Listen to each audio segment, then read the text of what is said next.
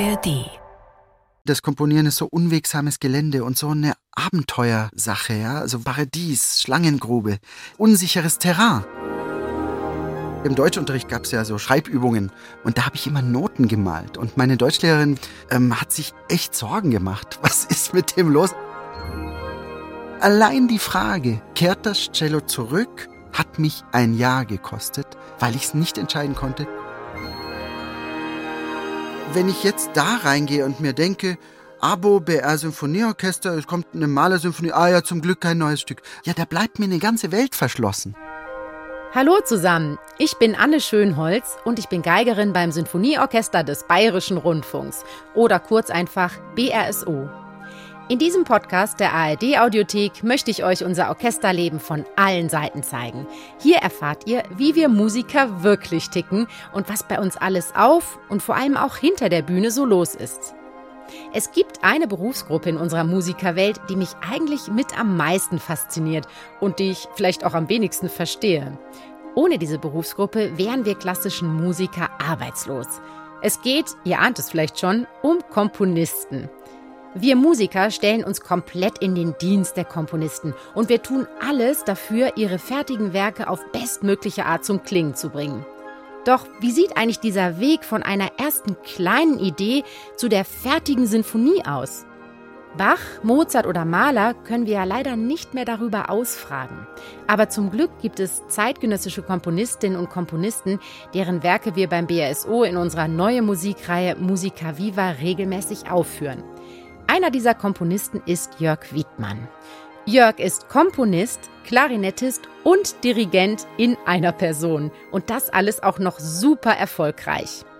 Sein Werk Con Brio ist eines der meistgespielten Orchesterstücke aus diesem Jahrhundert. Er hat es übrigens extra für uns, für das BRSO geschrieben.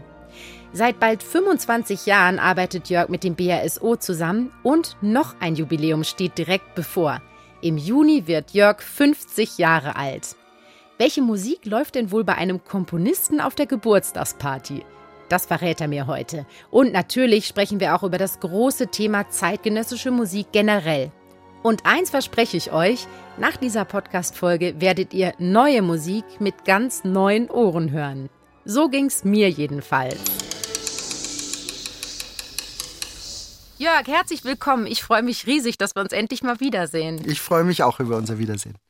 Du, jetzt ist es ja bald soweit. Wir könnten eigentlich fast auf unseren Geburtstag anstoßen. Ne, wir haben doch nur zwei Tage versetzt. 19. Juni bist du dran. So ist es. 21. Und du warst Juni. kurz danach, genau. Genau. Schon ein anderes Sternzeichen oder ist das auch noch Zwilling? Ich bin auch noch Zwilling. Auch noch Zwilling, gerade noch Genau. wahrscheinlich. Ja. Findest du eigentlich, du bist ein typischer Zwilling? Äh, weißt du, wer auch Zwilling war? Das eine war Robert Schumann und der andere, den ich nachdrücklich bewundere, ist Miles Davis. Und Miles Davis hat in seiner Autobiografie etwas sehr Schönes geschrieben über sein Zwillingsein. Er schrieb nämlich, wenn ich in den Spiegel schaue, sind wir schon vier. das Wunderbar. wunderbar. Das zum Zwillingsein. Und was ist bei dir so typisch Zwilling? Was meinst du? Ja, schon das Himmelhoch jauchzend und zu Tode betrübt, also die Extreme, auch in der Musik. Also mich zieht sehr zum Nachtschwarzen hin und zu den hellsten Sternen. Deshalb hat mich auch schon früh in der Lyrik von Charles Baudelaire zum Beispiel in Fleur du Mal gibt's ein Gedicht über uns Künstler, letzten Endes, wo er uns Künstler mit Icarus gleichsetzt wo er auch sagt, ja, wir wollen zu den hellsten Sternen, zu den dunkelsten Sternen sozusagen, wir Musiker sind sozusagen die schlechtesten Adressaten für die Warnung des Vaters Daedalus an Icarus, flieg nicht zu hoch, da ist die Sonne, flieg nicht zu tief, da ist das Wasser. Also dort zieht's mich zumindest hin. Würdest du sagen, du bist ein typischer Zwilling? Ja, ähm, ich kenne tatsächlich auch dieses Himmelhochjauchzen zu Mhm. Tode betrübt, die Extreme. Leider habe ich auch ein bisschen was von dieser Oberflächlichkeit, die man Die man uns ja nachsagt. Ja, ein Luftzeichen, das Ein Luftzeichen. allerleichteste. Und ich kenne das so, dass man so quasi von Blüte zu Blüte fliegt mhm. und nicht so richtig, also in die Tiefe gehen, fällt mir manchmal schwer. Ich finde dann immer schon das nächste Mhm, interessant. interessant. Aber wir sind in eben dieses Luftmedium. Mhm. Ich finde, das sollte man aber nicht nur negativ sehen. Ich finde das ja reizvoll. Ja, Ja, es ist immer Das wieder ist was, was- Neues spannend. absolut. Auch wenn man über die Zwillinge manchmal wie über jedes Sternzeichen zurecht lästert über gerade diese Eigenschaften, langweilig wird's mit uns nie. Nee, absolut nicht. Und deshalb freue ich mich auch so wie das. Hauptsache, wir fallen uns nicht die ganze Zeit ins Wort. also heute wäre natürlich auch spannend, noch mehr über Sternzeichen zu sprechen. Aber ich freue mich auch auf unser wirkliches Thema. Ich möchte heute gern mit dir über zeitgenössische Musik sprechen. Aber du bist ja nicht nur Komponist, du bist so vielseitig unterwegs. Deshalb gerne erstmal noch mehr zu dir. Was antwortest du eigentlich, wenn dich jemand fragte, Herr Wiedmann, was machen Sie beruflich? Kommt da, ja, also ich bin äh, Klarinettist und Komponist und auch noch Dirigent oder was antwortest du Dann spontan? sage ich, ich bin Musiker. Mhm. Und sehr oft sage ich dazu, also ich bin Mensch. Das finde ich nämlich Mhm. genauso wichtig. Mhm. Also einen Schwerpunkt könntest du da auch nicht wirklich setzen bei deinen drei musikalischen Tätigkeiten? Äh, nein. Mhm. Es geht mir ganz stark so, das, was ich im Moment mache, das bin ich zu 150 Prozent. Ich habe auch den Eindruck, ich brauche die verschiedenen Tätigkeiten. Ich war jetzt sehr lange auf Tournee zum Beispiel, bin gestern aus Israel zurückgekommen nach einer längeren Phase, wo ich sehr, sehr lange mit einem, aus einem Koffer sozusagen gelebt habe. Und jetzt habe ich eine Woche immerhin, es klingt nicht viel, aber für mich ist das so wunderbar jetzt, dass ich jetzt eine Woche in München habe, wo ich einfach neue Stücke überlegen kann. Und zwar ohne, dass man gleich morgen früh anfangen muss, sondern einfach, dass man einfach mal reflektieren kann. Und das finde ich was Wunderbares. Und dann nach einer Woche, schön wäre es, wenn diese Woche noch etwas länger wäre, aber dann ist es auch wieder schön, dann gehe ich wieder auf Tournee. Also ich habe den Eindruck, ich brauche beides und bin sehr dankbar, dass ich diese verschiedenen Tätigkeiten machen darf. Aber eine Priorisierung würde ich eigentlich nicht vornehmen, weil es ist das, was ich im Moment mache. Wenn ich auf der Bühne stehe, bin ich auf der Bühne und nichts anderes.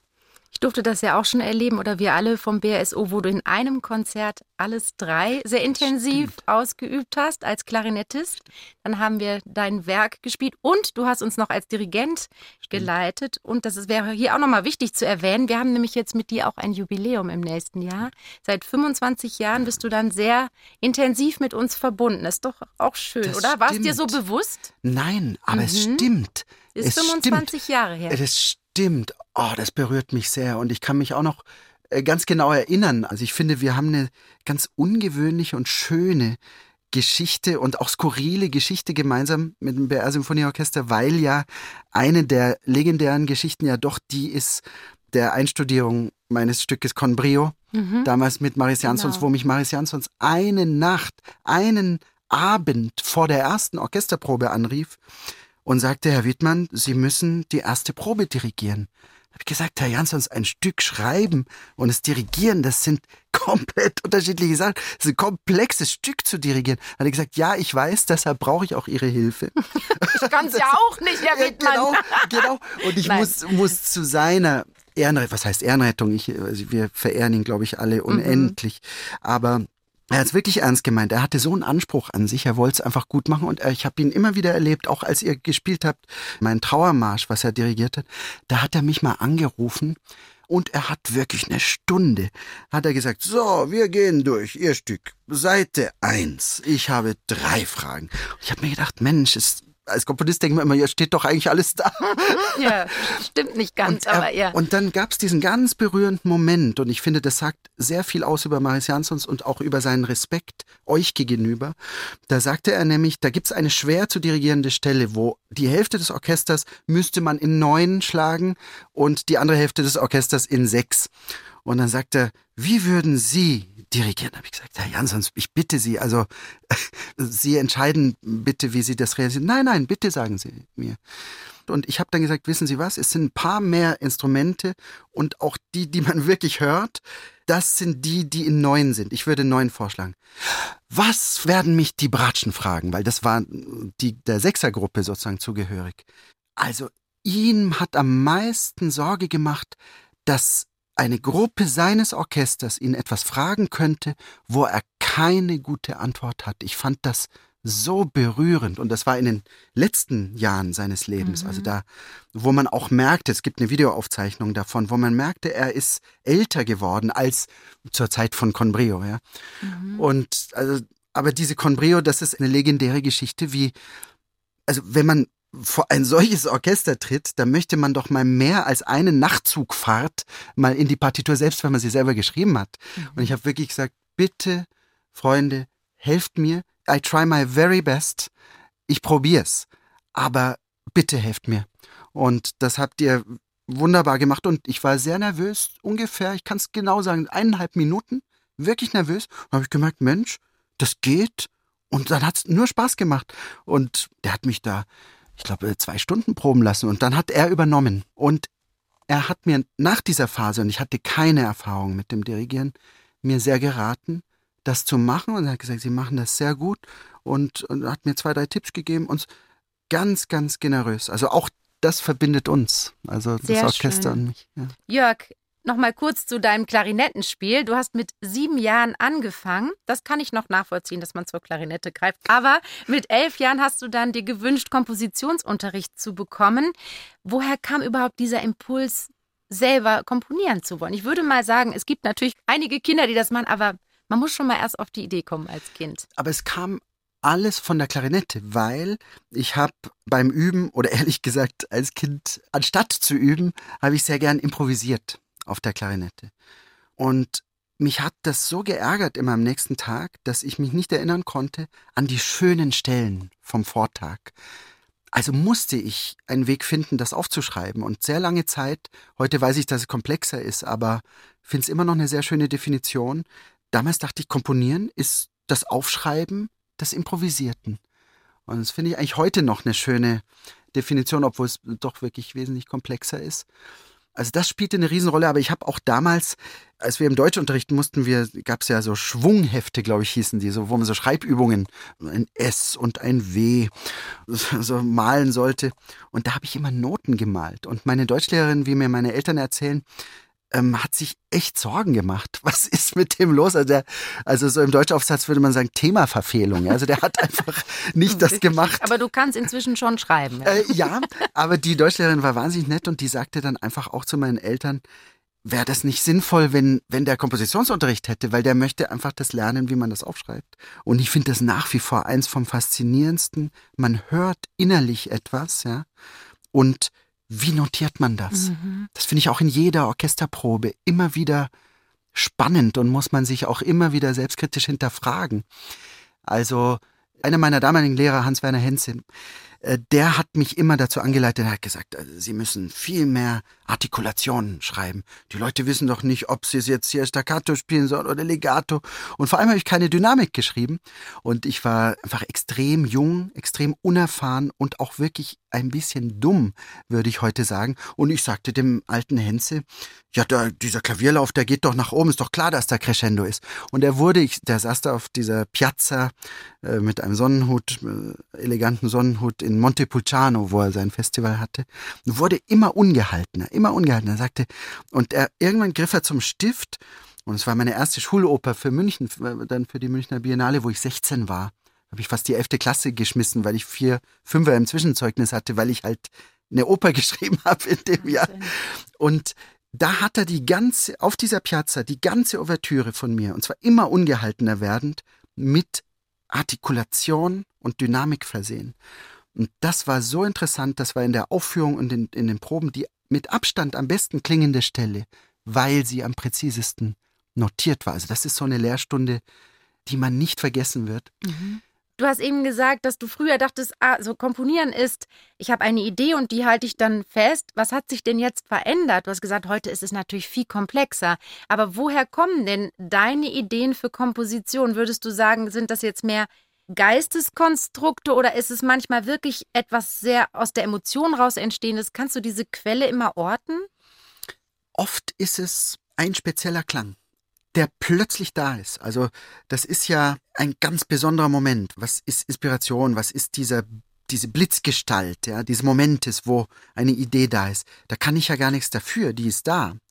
Also ich finde, so eine Idee ist ja was ganz Nacktes, Fragiles. So, jetzt ist diese Idee da, lässt mich nicht los. Ich habe selber einen Ohrwurm. Beethoven wurde mal gefragt, ob er denn ein Notenbüchlein dabei hat, wenn er seine geliebten Spaziergänge macht. Und er hatte unwirsch, wie er meist reagiert hat, hat er gesagt, nee, nee, wieso soll ich da ein Notenbüchlein dabei haben? Weil der Gedanke, den ich schon vergessen habe, wenn ich nach Hause zurückkehre, ist es auch nicht wert, ihn aufzuschreiben. Was ich eine wunderbare Beobachtung Ja. finde. Also mir geht sehr stark so der Gedanke oder eine klangliche Idee. Nur Stratosphärenregistergeigen, ja. Oft geht's so los, ja. Was passiert jetzt? Und das finde ich das Entscheidende. Man zweifelt diese Idee an. Und in meinem Fall, ich werfe 500 Giftpfeile in den nächsten Tagen, Wochen und Monaten gegen diese Idee, befrage sie also mit Fragezeichen, bis ich am Schluss einmal Ja zu der Idee sage, indem ich mich endlich hinsetze und dann stehe ich auch nicht mehr auf. Ja, also jetzt übertrieben gesagt, ich nehme Nahrung zu mir, ich versuche zu schlafen. Wenn ich ein Orchesterstück schreibe, ich kann eigentlich nicht mehr schlafen, ja, weil auch wenn mein Körper müde ist, ich lege mich hin, ich mache das Licht aus.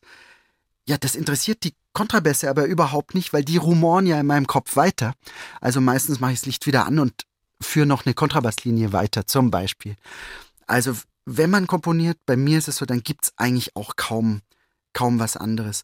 Und weil du fragst über sozusagen, wo kommt das her? Also was ist das eigentlich, diese Inspiration? Würde ich ganz drastisch auch noch antworten. In meinem Fall, mein Problem war eigentlich nie sozusagen mit geöffneten Handflächen dazusitzen und auf eine Idee von oben zu hoffen, zu harren, dass man bitte inspiriert sein möge. Das war nie mein Problem. Mein Problem das klingt kokett jetzt, aber das ist nicht geringer. Mein Problem war aus den vielen Ideen, die ich hatte und den vielen Möglichkeiten, wie das Stück weitergehen könnte, eine Form zu finden.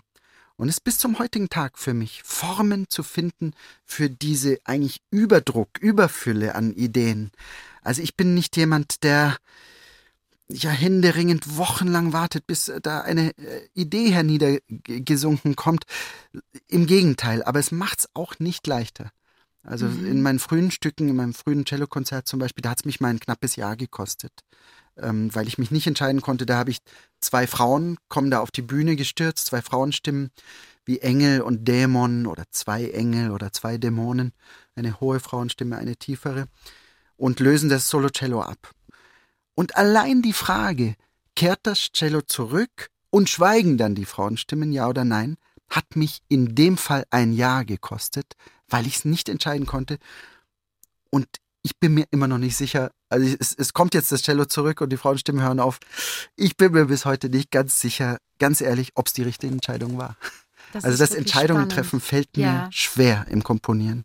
Das ist wirklich wahnsinnig spannend. Also dieser Prozess kann sehr lange dauern, bis aus einer ersten Idee wirklich die komplette Form ja. kommt.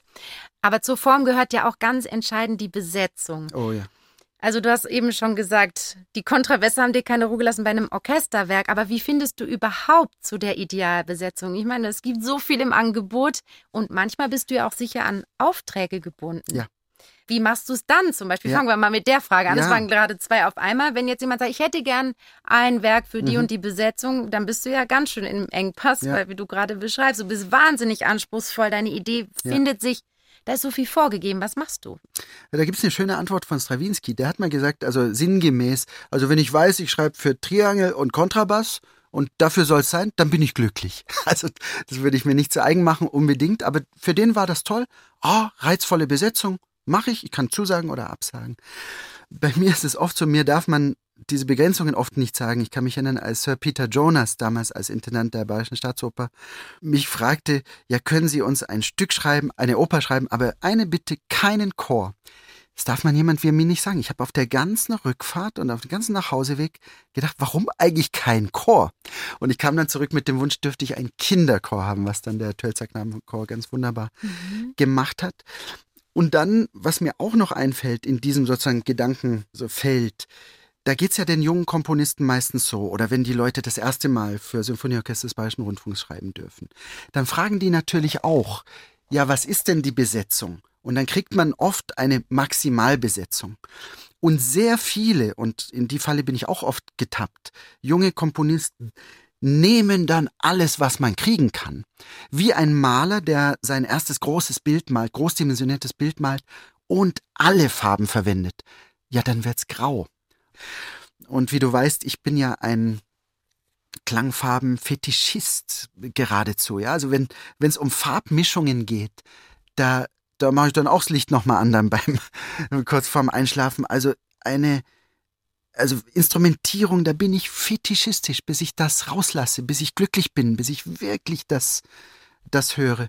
Was ich sehr oft mache mittlerweile, ist wirklich abzuwarten. Selbst wenn das Orchester drängt, so, wir müssen jetzt mal wissen, wir sind vier Hörner, sind so, sage ich, gib mir bitte noch kurz Zeit, weil ich muss es innerlich hören. Und es ist nicht einfach zu verzichten, ja, zu sagen, Mensch, ich verzichte darauf. Aber sehr oft äh, less is more, ja. Also manchmal mhm. ist weniger mehr. Also in der Reduktion kann eine große Kraft von Instrumentationen liegen. Aber wie macht man das, das innere Hören? Klingt vielleicht blöd, aber für, nee, nee, für jemanden schwer. wie mich sehr schwer nachvollziehbar, weil genau das, was du beschreibst, wenn du dann nochmal das Licht anmachst und sagst, nee, vielleicht solltest du doch ja. das Horn spielen oder nein, ja. doch die Bratschen. Ja. Lernt man das mit der Zeit? Du kannst ja nicht sagen, ich gehe nochmal rüber ins Nachbarzimmer und lass das Orchester das spielen. Das Richtig. ist wirklich eine reine Vorstellungsaufgabe. Das ist eine Vorstellungsaufgabe und, und ich finde auch mit zunehmender Erfahrung, was mich langweilen würde, ach, damals in Stück XY, da hat das doch gut funktioniert, die Kombination der Bratschengruppe mit, mit der Hanna-Gruppe. Ja, im neuen Stück ist es vielleicht ganz anders. Also mich hat das immer gelangweilt in anderen Worten, also auch in anderen Künsten, in der Malerei, in der, in der Dichtung, aber in der Musik eben auch. Wenn ein Mensch, ein Künstler, ein Leben lang immer dasselbe macht, und eines Tages kommt jemand und äh, oder schreibt einen Feuilleton-Artikel und schreibt ein Buch und nennt's Stil. Ja, dann wird's Stil genannt. Mich hat das immer gelangweilt. Mich haben die Künstler immer interessiert, Künstlertypen auch. In der Malerei Picasso, Stravinsky habe ich genannt. Miles Davis wäre nun wirklich das beste Beispiel, was das anbelangt. Also wenn man ein Buch geschrieben wurde, so äh, Pablo Picasso ist jetzt in seiner blauen Phase, ja, in dem Moment, wo diese Zeilen gedruckt wurden, war der sicher schon woanders.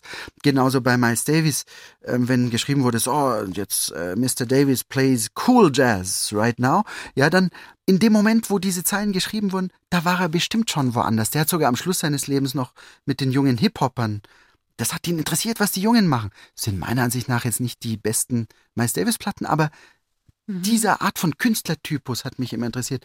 Deshalb hat man sozusagen noch weniger Haltenetz, also weil man sich selbst auf die Erfahrung, mir geht es oft so, wenn ich ein Orchesterstück beendet habe, müsste man doch denken, Mensch, der hat schon mal das ein oder andere Stück geschrieben, beim nächsten Mal müsste es leichter gehen. Weit mhm. gefehlt. Mhm. Es ist immer wieder Nullpunkt. Und auch mit äh, meinen Studentinnen und Studenten in Berlin, wo ich ja Komposition unterrichte an der Bahnbäum Said Akademie, genau deine Frage ist die wesentliche Frage. Was ist denn die innere Stimme? Also das Simpelste, was ich sagen könnte, wäre, wenn mich ein Student fragt, ja, wie soll ich es denn weitermachen in dem Stück? Das Dümmste, was ich sagen könnte, ja, hör auf deine innere Stimme.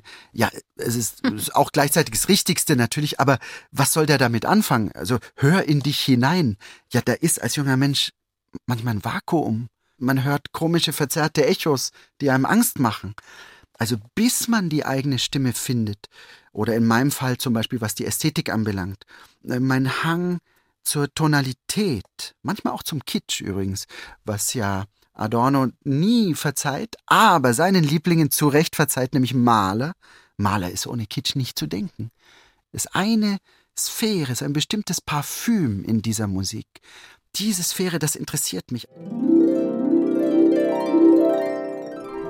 Was genau heißt denn eigentlich tonale Musik? Also tonal bedeutet auf einen Grundton oder auf eine Grundtonart bezogene Musik. Dieses Ordnungssystem der Töne basiert auf Dur- und Molltonarten. Im europäischen Raum wurde seit dem Mittelalter tonal komponiert. Und für unsere westlichen Ohren klingt die tonale Musik harmonisch und wir haben das Gefühl, die Töne passen gut zusammen. Das gilt für Musik von Bach, Mahler, Miles Davis oder auch Billie Eilish. Es ist alles tonale Musik.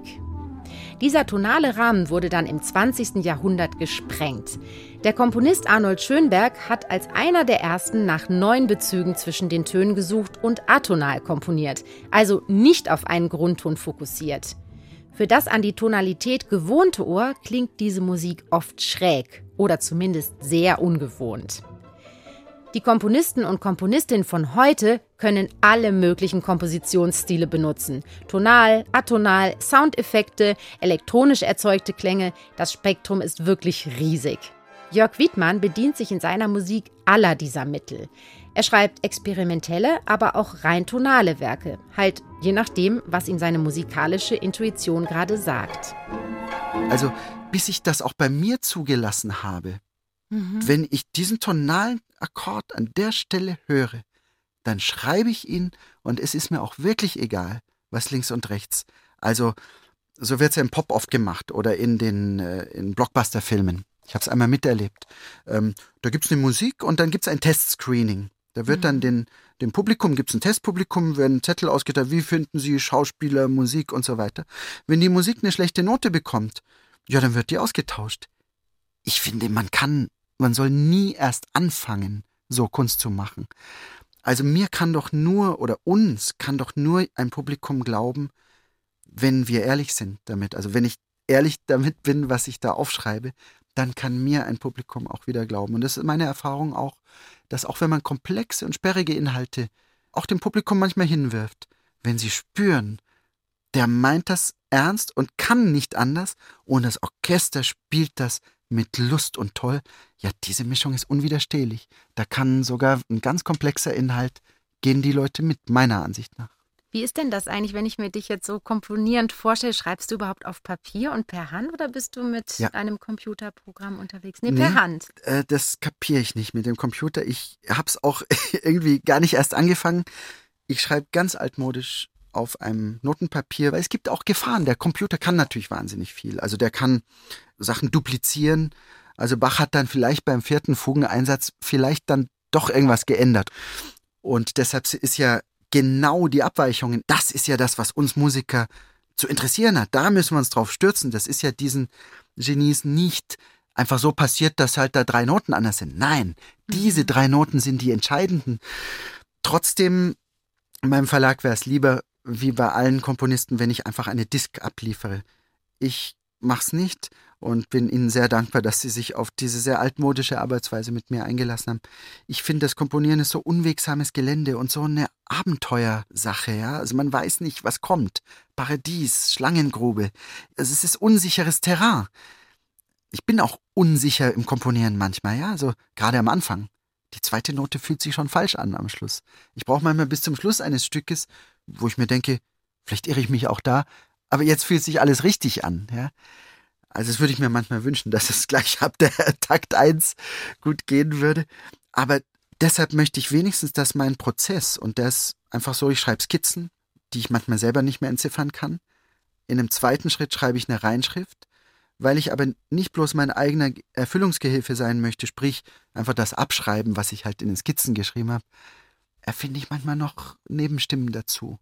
Nimm Formteil weg, denk mir, nee, schreibe ich einen neuen Übergang der neue Übergang wird ein ganzer neuer Formteil etc. Also ich mhm. brauche diese Arbeitsschritte für mich und das muss bei mir mit Bleistift geschehen. Ja. Weil ich gerne noch ein bisschen mit dir auch, wenn wir heute über zeitgenössische Musik sprechen, auch gerne über diese gesellschaftliche Wahrnehmung seitens des Publikums und auch die Bedeutung von zeitgenössischer Musik sprechen möchte. Was glaubst du, kann man denn heute wirklich noch mit einer emotionalen Erwartungshaltung in ein zeitgenössisches Konzert gehen, also in ein Konzert, wo zeitgenössische Musik auf dem Programm steht? Oder hat sich das schon verändert? Ich frage dich ganz ehrlich, denkst du, wir müssen heute unsere heutige Musik anders hören, als man damals die damalige Musik gehört hat? Ich glaube eigentlich nicht. Also ich würde mir wünschen, jetzt macht er gerade die Maler siebte, wie ich lese, mhm. ähm, ich würde mir wünschen, dass die Leute mit der gleichen Neugierde da reingehen. Und was er da am Schluss macht, ja, es endet in C-Dur und es in, endet in einer Art C-Dur, die das Publikum im Idealfall sowas zur Begeisterungsstürmen hinreißt. Aber im Takt davor wird's dermaßen in Frage gestellt. Also daran kann man es zum Beispiel sehen. Also das ist ein C-Dur und man jubelt danach im Idealfall. Also wenn ich jetzt da reingehe und mir denke, ähm, Abo, BR Symphonieorchester, es kommt eine Malersymphonie, ah ja, zum Glück kein neues Stück. Also wenn ich da nicht neugierig reingehe, ja, da bleibt mir eine ganze Welt verschlossen. Genauso bleibt mir eine Welt mhm. verschlossen, mhm. wenn ich sozusagen in die Musica Viva reingehe und mir denke, ah, neue Musik, das ist doch dieses intellektuelle Zeug und irgendwie meine Emotionen auf Null schalte. Also ich gehe mit der gleichen Neugierde oder Skepsis auch meinetwegen, aber mit dem gleichen Grundhaltung in einen Händelabend, wie ich in eine zeitgenössische Musik aber oder eine du, das gelingt auch gehe. anderen Menschen, weil du hast halt eine unglaublich große Hör- und Spielerfahrung. Aber wenn du dich jetzt in Menschen im Publikum ja. reinversetzt, das muss man schon sagen, es ist sehr, sehr viel auch das Kennen. Ne? Das, ja, richtig. Aber wie ist das, wenn du jetzt wirklich noch nicht so viel Musik hörst und du gehst in ein Konzert? Meinst du nicht, dass Harmonien ähm, und harmonisch geschriebene Stücke, also tonal geschriebene Stücke auf uns eine wirklich auch körperlich andere Wirkung haben, als wenn das zum größten Teil wegfällt? Glaube ich ehrlich gesagt nicht. Also wenn man von Kindern zum Beispiel ausgeht, da ist ja nicht der C-Dur-Akkord der Akkord der Wahl in erster Linie, sagen wir mal so, sondern da ist ein Cluster auf dem Klavier, ist erstmal ein Klang. Also ich würde, wenn ich darf, da einen Schritt zurückgehen, weil ich es wirklich nicht glaube. Peter Sloterdijk, mit dem ich viel gearbeitet habe an meiner, meiner Babylon-Oper, hat einen sehr schönen Text darüber geschrieben. Wir sind alle, haben alle gemeinsam, dass wir im Mutterleib. Das ist die erste Musik, die wir hören. Diese Ströme. Das ist das Erste, was wir, wir hören nicht C-Dur-Akkord. Gut, wenn die äh, Mutter Musikerin ist und äh, ein C-Dur, dann höre ich schon mhm. C-Dur. Aber ein normales Kind, was aufwächst, hört zwischen Presslufthammer und schönem Klavierspiel und dummer äh, Kaufhausmusik, was uns zum Sockenkaufen animieren soll. Alles, ja. Da kommen wir her. Ich glaube eher an diese Erfahrung, dass wir uns alle zurücksehnen in diesen Urklang. Da kann ich mich verlieren. Ob das jetzt tonal ist? Ich weiß schon, was du meinst und ich gebe zu, dass sozusagen die Publikumsrezeption oft äh, freundlicher ist, wenn es ein C-Dur-Akkord ist. Aber deshalb habe ich über den Malerakkord gesprochen, der so feindlich ist da am Schluss, als ob er ihm selber misstraut. Ich finde diese so Musik eh so modern. Ich finde ja. diese siebte Sinfonie speziell wahnsinnig, wahnsinnig modern. modern. Da geht es auch gar nicht mehr um Harmonien oder nicht. Ja. Es ist auch von der Form. Aber manchmal finde ich die Form gar nicht, weil, weil ich bin total verloren oft in den zeitgenössischen Stücken und hangel mich von, ah, ja, okay, jetzt ist hier ein bisschen sphärisch und hier ist vielleicht Richtig. brutal. Und, aber brauchen Richtig. wir nicht im Leben eine Form? Immer. Ja, aber schau mal, eine, als die wir ich, verstehen. Als ich meine erste Maler-Symphonie gehört habe, das war die Maler 6. Als junger Mensch, glaubst du, ich habe irgendwas kapiert? Aber ich habe kapiert, ich habe etwas gehört, was ich noch nie gehört habe. Und ich war fasziniert. Aber in der Form, ganz ehrlich gesagt, diesen letzten Satz, den habe ich gar nicht mehr kapiert. Da war ich durch. Da war ich draußen. Das war sozusagen das, was du von dem neuen Musikbesucher beschreibst. Und da hast du vollkommen recht, weil es neue Musik ist. Für mich wäre überhaupt eine Malersymphonie eigentlich die Definition von Moderne in der Musik. Warum? Wenn jetzt jemand nicht weiß, was eine Malersymphonie ist. Wenn jemand verbal beschreibt, hör mal zu, da ist hier eine Bach-Choral-Allusion, da ist hier ein mährischer Marsch, ein böhmischer Marsch, da ist hier ein bisschen Wiener Walzer und das und das. Ja, alles richtig, aber die Summe ist trotzdem noch nicht die Malersymphonie. Die Malersymphonie mhm. ist viel mehr, weil sie eine Welt baut aus diesem Disparaten, eigentlich nicht zusammengehörenden. Und das finde ich so modern. Und da habe ich den Eindruck bei Kindern, ich habe die Kinder angeführt, aber auch beim Publikum, wir sind nämlich alles Mögliche gewöhnt. Das Interessante ist, dass optisch sind wir alles Mögliche gewöhnt. Mhm. Wir sind alle oder denken es zu sein Experten in Optik in Film die modernsten Schnitttechniken. Das macht uns alles nichts. In der Deutschen Bank hängt, glaube ich, ein Baselitz, ja. Wird da Stockhausen gespielt? Nein. also mhm. ich muss in der mhm. Musik muss ich natürlich schon durch die Dauer auch einer Symphonie hindurchgehen. Also, ja, äh, also ich glaube, es ist nicht nur die Tonalität. Für mich wäre der wichtigere Begriff, den du genannt hast, der der Emotionalität. Vor allem das, wenn die Leute spüren, dass das Orchester dahinter steht. Mhm. Das finde ich ganz, ganz wichtig. Und das sind zwei Übersetzungsprozesse. Also was mache ich jetzt als Komponist? Ich schreibe, ich werfe Punkte, Striche auf ein Blatt Papier in der Hoffnung, dass diese Zeichen von den Musikerinnen und Musikern verstanden werden, dass ich sie auch so richtig, das war der Anfang unseres Gesprächs, dass ich sie so setze, dass mhm. sie auch richtig übersetzt werden können. Und in einem zweiten Übersetzungsprozess spielt ihr es oder wir spielen es, damit in einem zweiten Übersetzungsprozess das Publikum es kapiert. Und so viele Beispiele in der Musikgeschichte. Die größten Komponisten, die Urführungen waren Skandale. Ja, also wo das es nicht verstanden so spannend. wurde. Ja, aber da denke ich mir ja manchmal, das müsste es heute auch mehr geben. Ja, und, und richtig. Ich, das wollte stimmt. ich unbedingt auch mit dir ansprechen, weil hat man nicht damals auch ganz anders auf die neuen Stücke gewartet. Man hatte einen ganz anderen Bezug zur aktuellen, damals aktuellen äh, Musik. Wir konnten noch keine Aufnahmen hören. Ja. Jetzt hat sich das Ganze so aufgesplittet. Man kann eigentlich alles haben. Man kann ja, noch das stimmt. hören, was uralt ist. Es gibt aber auch Rock-Pop-Musik, Filmmusik, die zeitgenössische Musik im klassischen mhm. Sinn. Und früher war man doch so, aber auch an dieser Musikentwicklung viel mehr dran. Da ja. war das ja ein Skandal, wenn Beethoven so eine große Fuge geschrieben hat ja. und eigentlich alles gesprengt hat, was alles es an gesprengt. Fugengrenzen ja. gab. Aber das wussten die Leute. Sie wussten, mhm. was macht der da? Richtig. Ich meine, heute sitzen ganz viele da, obwohl die Musik schon so alt ist und sagen, ja, heftig lang und mhm. es bewegt mich auch. Aber die hatten so eine Kenntnis auch davon. Können wir das heute überhaupt noch verstehen, was heute eigentlich unsere Musik ist? Ja, ich finde einen ganz wichtigen Punkt, dass in den Konzertprogrammen neue Musik immer bis Mahler, Strauss, selbstverständlich hauptsächlicher Bestandteil eines Konzertprogramms war. Ja. Die Programme waren viel länger, waren drei Stunden lang. Konnten die sich mehr konzentrieren? Was war da? So ein Malerkonzert. Der hat dann eine eigene Symphonie dirigiert, hat sich dann aber ans Klavier gesetzt, mit Sängerin XY ein Schubert-Lied gemacht oder ein Zyklus sogar. Und was dann oft passiert ist, ja, dann wurde dann am Schluss doch noch eine Beethoven-Symphonie oder eine Beethoven-Ouvertüre gegeben. Aber das waren die Programme zur Malerzeit. Mhm. Also diese Anbindung, von der du sprichst, war im ganz konkreten Sinne da, weil die Programme selbstverständlich zeitgenössische Musik gespielt haben.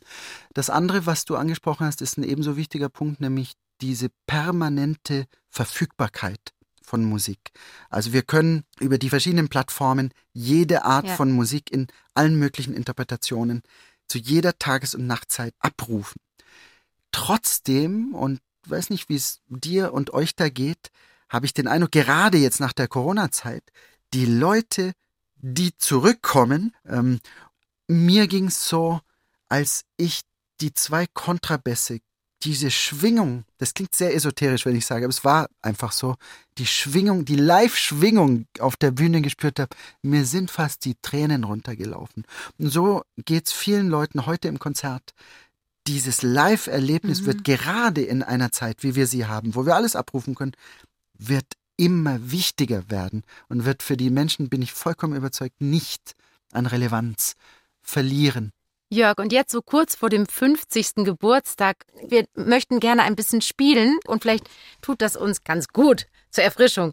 Ähm, also eine Schnellfragerunde, ja. um dich besser kennenzulernen. Also, legen wir mal los. Welcher Geburtstag ist denn nun der beste? Der 10., der 25. oder der 50.? Oh, vielleicht doch der 18. oder der 21. in Amerika, wo ich damals studiert habe. Das hat mit dem Alkohol zu tun und mit dem Fahren dürfen. Wunderbar, sehr pragmatische Antwort, schön. Wie sieht's bei dir aus? Feierst du oder ignorierst du solche Tage lieber?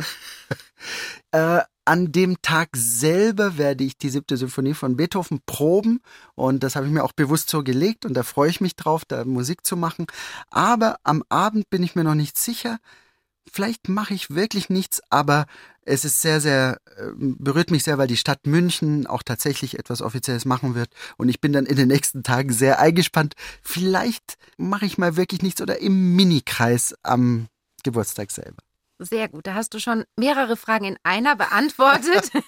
Denn eine wäre eben gewesen, an diesem Tag arbeiten oder in keinem Fall. Also so ein bisschen. Nee, ich mache ne? Musik. An ja.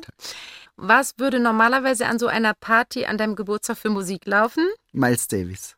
Ha, das ist schon wirklich, das liebst ja. du sehr, ne? Weißt ja. das liebst du. Was war bis jetzt dein allerschönstes Geburtstagsgeschenk?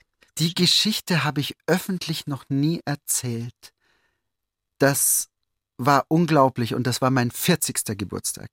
Eine befreundete äh, Fotografin und Buchautorin Manu Theobald wusste, wie sehr ich den großen, großen Filmemacher Helmut Dietl verehre. Monaco Franz ist sowieso Kir Royal, ich verehre ihn. Wie wir alle, glaube ich. Da, mhm. Es gibt Dialoge, also mit meinen Freunden, ganze Dialoge am Telefon, die ersten fünf Minuten nur Dietl-Dialoge.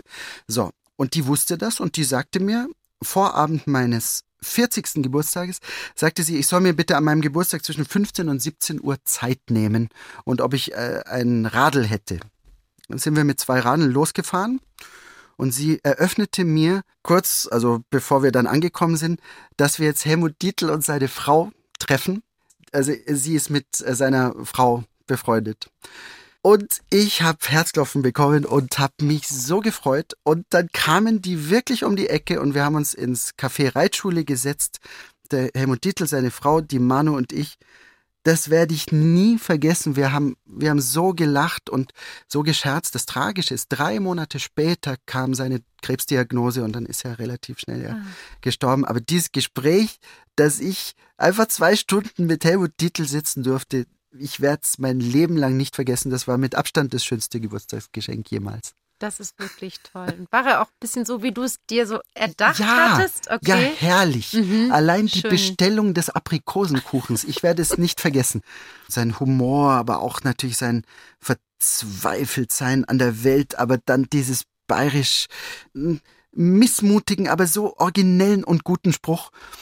Also herrlich. Wir haben da auch ganze Dialoge aus Monaco, Franz, haben wir, haben wir da auch Ja. durchgesprochen. Unvergesslich. Sehr schön.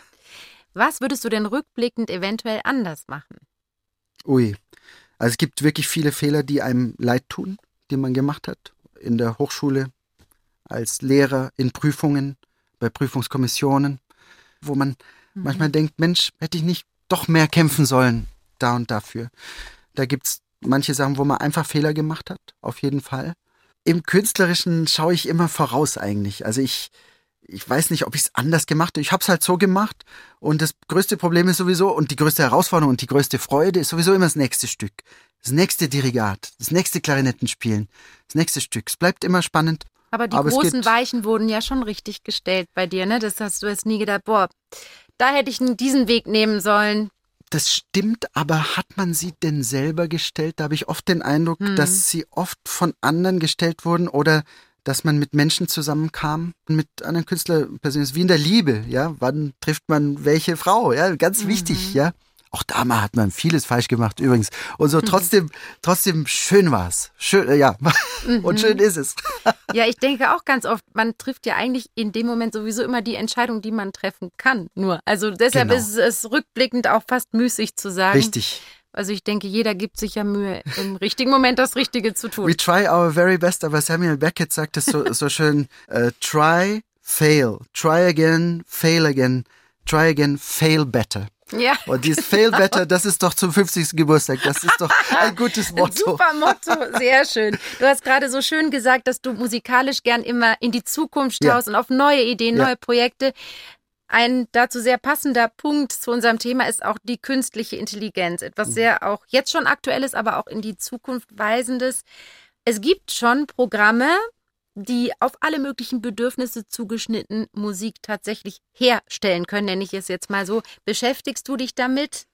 Bisher ist nicht. es äh, Ich habe es nur am, am Rande, wie du wahrscheinlich auch mitbekommen, dass in Bonn, damals beim Beethovenfest, Beethovenjahr, mhm. die haben doch da doch künstliche Intelligenz, die eine mögliche zehnte Symphonie oder Skizzen von Beethoven tatsächlich beendet. Mit all den Daten, die ihnen gegeben wurden, weil was man natürlich immer kritisieren kann, Mensch, hier Beethoven-Klischee, aber der, sozusagen die künstliche Intelligenz äh, bezieht anscheinend auch die Ausnahme, die Beethoven gemacht haben könnte mit ein und so weiter. Ich habe es nicht gehört. Im Jahr 2021 war das.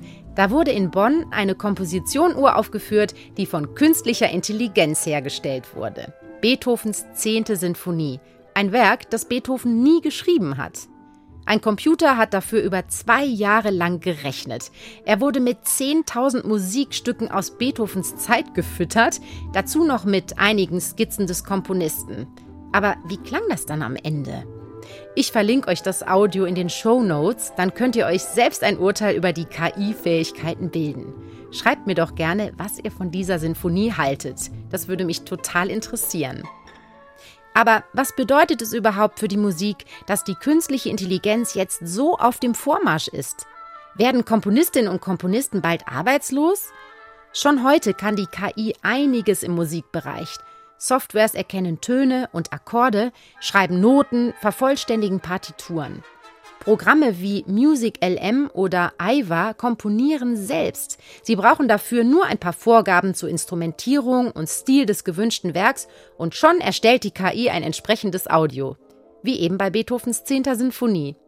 Der Dirigent Dirk Kaftan, der diese KI-Sinfonie bei der Uraufführung geleitet hat, sagt dazu, Zitat, die KI verarbeitet Dinge, die schon passiert sind. Sie verarbeitet die Vergangenheit. Die Frage ist, ob sie etwas Originäres Neues schafft, was aus der Seele des Menschen einen Zeitgeist auffängt und daraus ein unverwechselbares Kunstwerk macht. Und da hätte ich meine ganz, ganz großen Zweifel. Zitat Ende. Also meine letzte Zusammentreffen mit künstlicher Intelligenz war letzte Woche. Die war künstlich, aber nicht intelligent. Ich habe äh, Simons altes Orchester dirigiert, äh, City of Birmingham Symphony Orchestra in Birmingham. Und mein Anschlussflug von Berlin über Frankfurt, von Frankfurt nach Birmingham, wurde einfach gecancelt. Und ich hatte das Vergnügen, mit der künstlichen Intelligenz zu, was ich am Anfang gar nicht kapierte, aber per Text zu kommunizieren. Und sobald was mehr als Ja oder Nein war, ich habe sie nicht verstanden. Also so intelligent ist sie, zumindest was die, den Flugbereich äh, anbelangt, anscheinend noch nicht. Ich habe der künstlichen Intelligenz versucht klarzumachen, wenn sie mich umbucht auf den Flug, wo die mich umbuchen wollte, werde ich nicht vor diesem Orchester stehen mehr an dem Tag und die warten auf mich. Und die das, wusste gar nicht, was nicht. das Orchester ist. Die, die wusste also alle, alle alles Ja. nicht. So, und dann das hat sie aber dann schon kapiert und hat mich dann umgebucht nach London, aber mein Gepäck leider nicht und so weiter. Also gut. Mhm. Ähm, Aber ich glaube, in manchen Bereichen ist schon unfassbar, was da alles möglich ist, auch was du gerade beschrieben hast. Diese Programmierweise, dass sie so lernfähig sind, auch diese Richtig. Ausnahmen, von Ausnahmen. Beethoven und also alles auch so Natürlich. urmenschliche eigentlich zu verstehen, natürlich. ist schon auch Aber es ist wie mit allem. Das ist eine, meine erste Oper ist über das Klonen, die Klontechnik. Der Mensch wird doch nicht sagen, so, es ist auch eine Riesengefahr. Übrigens, ich meine, gesellschaftlich ist eine Riesengefahr. Ja. Was ist mit all den Menschen, die heute Arbeit haben, deren Arbeit durch künstliche Intelligenz ersetzt wird? Ich will jetzt nicht nur äh, das Schreckgespenst an die Wand malen, aber das müssen wir durchdenken. Und die Spezialisten, wie ich gestern zufällig gelesen habe, sagen auch, eigentlich müssen wir jetzt mal einen Schritt zurückgehen und erstmal Regeln schaffen, damit wir das dann auch gut nutzen können. Ja, Der Mensch ist nicht so. Ja. Es ist ein Wettlauf schon jetzt. Und ich muss ehrlich sagen, jetzt hat's die Lufthansa am Münchner Flughafen auch noch umgestellt. Muss in den letzten Wochen passiert sein. Ich fliege ja wirklich sehr viel, äh, wo man nicht mehr mit einem Menschen spricht, sondern du gibst bloß noch dein Gepäck ab, musst dein Gepäcktag. Alles gut und schön. Ich habe mich immer gefreut, auch über, gerade bei der Lufthansa, ich will wirklich keine Werbung machen, vor allem nicht nach der, der KI-Experience last Nein, week. nun wirklich Äh, nicht dann. aber mit der netten, freundlichen Mitarbeiterin, die immer ein nettes Lächeln. Aber du hatte. wirst bald gar nicht mehr merken, dass es diese Person nicht mehr ist. Auch am Telefon. Es, ist, es wird, glaube ich, unfassbar. Ja, Wir wissen ja oft gesagt- gar nicht mehr, was ist wirklich von Menschen gemacht, wer, was ist menschlich und was nicht. Ja, das also, habe ich vorher versucht anzudeuten. Ich war geschockt. Ich habe Mhm. zuerst gedacht, ich kommuniziere mit einem Menschen. Ja. Dann merkt man es natürlich doch relativ bald, aber auch das wird perfektioniert werden. Trotzdem, jetzt habe ich, haben wir beide davor das Loblied des Live-Erlebnisses, des Taktilen, des Berührens, dass sich auch die Künstler, ja, dass die nahe sind, gesungen. Also ich bin da weder ideologisch, also nur begeistert und glaube blind dran noch, dass ich sage, oh, lass es uns lieber sein lassen. Also das wäre dumm. Aber trotzdem, es ist, klingt unglaublich altmodisch, was ich jetzt sage, aber ich gehe gerne in den Tante Emma Laden und spreche mit den Leuten. Und wenn es im eigenen Stadtviertel ist, dann fragt man auch, wie es geht und Krankheit gut überstanden, was auch immer. hm. Ich weiß es, weiß es nicht. ich denke, da müssen wir uns auch überraschen lassen, was so kommt. Auch gerade vielleicht in musikalischer Hinsicht. Ja. Anscheinend bist du auch noch nie mit so vielen Stücken in Richtig? Berührung gekommen, Stimmt. die so auf diese Weise entstanden sind. Stimmt. Oder wir wussten es beide nicht. Ja, es ist richtig. Aber es, es Oder ist jetzt kann ich es euch ja neu- sagen in jetzt- meinen Stücken. Ach, das Programm hast du auch benutzt. Music LM. Naja, ich bin auch mal gespannt. Nee, da hast du auch recht. Also, also Zukunftsangst wäre das Dümmste, was man Mhm. machen kann. Aber das wird uns dann alles beeinflussen. Also die Umwälzungen sind extrem schnell gerade. Ich finde es als Künstler faszinierend, klar. Aber es darf keine sozialen Verwerfungen geben. Und ja. sagen wir es so, also ich kann es vielleicht meinen Zweifel so formulieren. Ich würde gerne der, weiter der Illusion anhängen, dass der Beethoven sich vielleicht als Mensch doch anders entschieden hätte als die Software oder Hardware oder was auch immer. Wer weiß, vielleicht ist es eine Illusion und vielleicht muss ich sie irgendwann aufgeben. Bis ich sie nicht aufgeben muss, hänge ich ihr sehr, sehr gerne noch an, weil das eigentlich alles ist, woran ich im Künstlerischen glaube, dass ein Individuum spricht und ein Individuum Musik macht und ein BR-Symphonieorchester anders klingt als ein amerikanisches Orchester und dass das was Schönes ist, dass das so ist.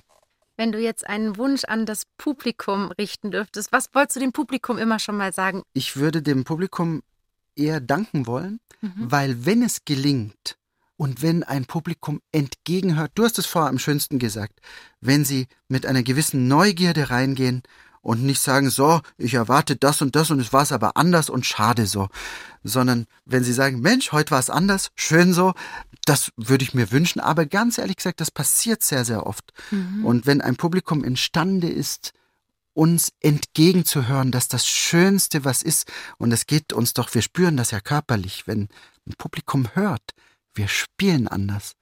Also ich finde, das Wichtigste wäre, von den Menschen, die nach Corona nicht, noch nicht wieder zurückgekommen sind, bitte zurückkommen. Es ist zu ihrer Freude und zu unserer auch.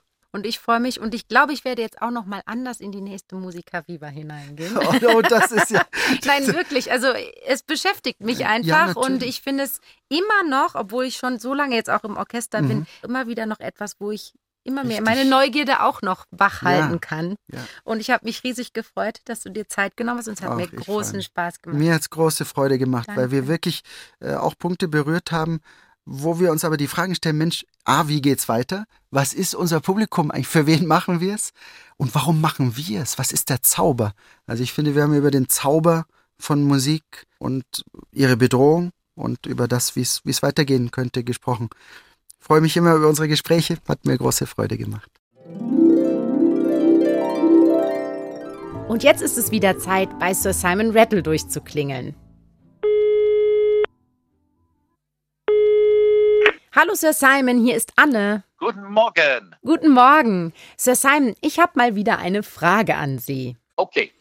Heute habe ich mit Jörg Wiedmann über die zeitgenössische Musik gesprochen und ein Aspekt ist mir dabei besonders hängen geblieben. Haben wir bei der neuen Musik den gleichen emotionalen Zugang oder hören wir sie eher intellektuell? Was meinen Sie? Of course, look, there is some music which is extremely intellectual and not emotional. But I think this was often so.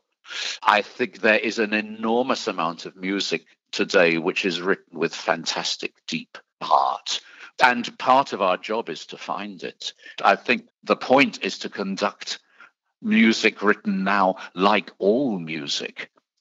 I have heard Haydn sound so dry and so not alive and so correct. And it's a horror show. You kill it. And I'm, I'm sure this is true with contemporary music. Ja, stimmt eigentlich. Man kann auch Haydn extrem intellektuell spielen und so die Emotionalität quasi killen. Aber ehrlich gesagt, es gibt schon mehr zeitgenössische Musik, die es einem schwer macht, emotional drauf anzuspringen, oder? Some of the music makes it a bit more difficult. Let's say that.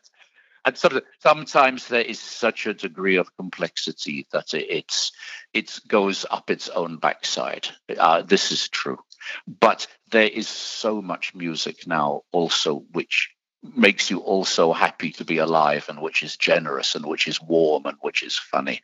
And so we look for this. There, there is not only one type of contemporary music, although sometimes contemporary music series make it sound as though there's only one type.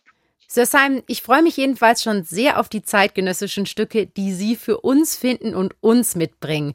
Und wie Sie sagen, es gibt so viel tolle, emotionale und auch witzige neue Musik. Also vielen, vielen Dank, Sir Simon, und bis zum nächsten Mal. Thank you. Wir haben heute ja auch über die künstliche Intelligenz gesprochen.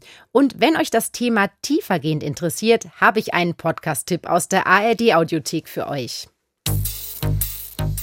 Hallo, wir sind Christian Schiffer und Christian Sachsinger und wir machen für euch den Tech-Podcast Umbruch. Wir erklären euch, was hinter ChatGPT steckt und lassen die KI das Abitur schreiben. ChatGPT hat nicht sehr gut abgeschnitten, also es wäre wohl die Note 5 geworden. Wir zeigen, wie man sein Zuhause am besten vernetzt. Hey Siri, guten Morgen. Da geht zum Beispiel Kaffeemaschine an, die Rollläden fahren hoch und bestimmtes Licht geht an. Oder was euer Auto alles über euch weiß. Jede einzelne Komponente im Fahrzeug gibt mir Daten. Wir reden über Blockchain, Quantencomputing, Virtual Reality. Wir erklären euch die großen IT-Themen und zwar so, dass alle es verstehen. Fake-Videos, Chatbots und Computerspiele. Genau, auch Computerspiele. Hört rein bei uns bei Umbruch. Ihr findet uns in der ARD Audiothek. Wir freuen uns auf euch. Wenn ihr Fragen, Themenvorschläge oder Feedback zu unserem Orchester-Podcast Schönholz habt, dann schreibt mir einfach über Instagram oder Facebook. Und wenn euch der Podcast gut gefällt, abonniert ihn gerne, erzählt davon euren Freunden, Freundinnen und Bekannten und lasst mir gern auch eine gute Bewertung da. Das wäre ganz fantastisch. Dann macht's gut und bis zum nächsten Mal. Eure Anne Schönholz.